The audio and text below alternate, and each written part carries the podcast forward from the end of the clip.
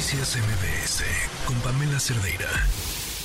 Ayer les platicamos, fue el Día de la Salud Mental y hay datos súper interesantes de cómo vemos eh, los mexicanos este tema. Fernando Álvarez Curi, director de Cluster para Ipsos en México, nos acompaña en la línea. ¿Cómo estás? Buenas tardes.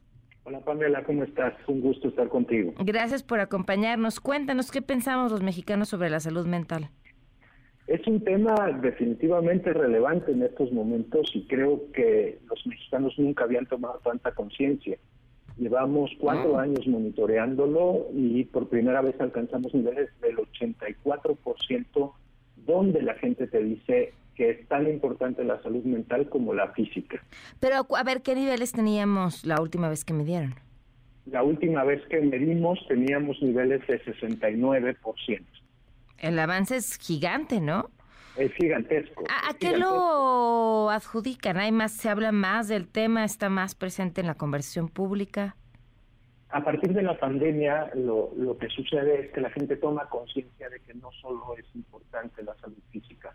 todos sabemos que hubo muchos trastornos y muchas situaciones particulares durante, durante los dos años de la pandemia que afectaron la salud mental. Entonces se hizo un, digamos, un eco en la sociedad donde se empieza a dar relevancia a estos temas de manera mucho más seria, ¿no? El problema es que la gente percibe que los sistemas de salud no lo consideran igualmente importante. ¿Qué otro, qué otro dato encontraron interesante? Creo que el cómo piensas a veces en tu salud mental es, algo importante, ¿no? 8 de cada 10 se preocupan por la salud física, 65% están conscientes regularmente de, la importancia de su salud mental. Y cuando lo traduces a, digamos, lo que todos conocemos, que es el estrés, es muy relevante ver cómo las mujeres te declaran eh, mayor conocimiento de esta situación y además una sensación de imposibilitamiento ante, ante situaciones de estrés. ¿Qué tanto mayor conocimiento que los hombres? Pues casi 10 puntos arriba. este, cuatro de cada 10 mujeres te dicen que han sentido eh, estrés al nivel que afecta su vida cotidiana, su, actuar diario, contra solo 29% de los hombres. Entonces sí es una diferencia importante, pero algo que es importante decir, Pamela, y si me lo permites, es no es una cuestión de debilidad.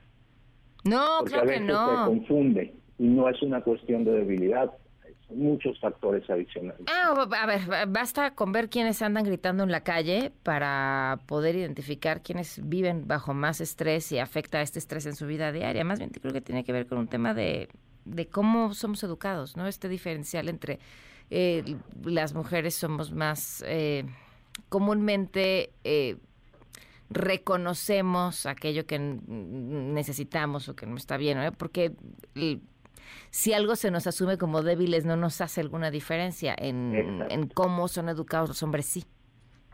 Totalmente. Y algo que estás diciendo es bien importante. Las mujeres tienen esta, esta sensibilidad, eh, las circunstancias que, que se viven y, el awareness de la salud física las hace más sensibles a estar alerta ante algún problema también de salud mental y son más conscientes de la importancia de la salud mental. ¿Algún otro dato que haya variado que te llame la atención tanto de un año para otro? La actitud de, por generaciones, eso, me parece que es algo algo muy muy interesante. A ver, cuéntame. Eh, la gente más joven es mucho más eh, proclive a declarar que vive situaciones antes que las generaciones mayores. La gente mayor de 35, 40 años se lo declaran. ¿Qué es eso de decirle a los de 35, 40 años gente mayor? ¿Qué pasó?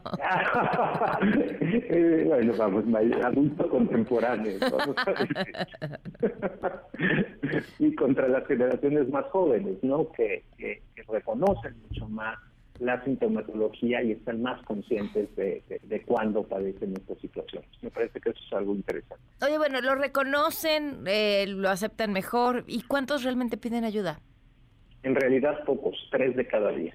Mm, tres de cada diez. El resto lo que te declaran es, hacen ejercicios de respiración, tratan de tranquilizarse, es decir, usan métodos alternativos. Ok, eso es lo que hacemos. ¿Algún otro dato que nos quieras compartir, Fernando?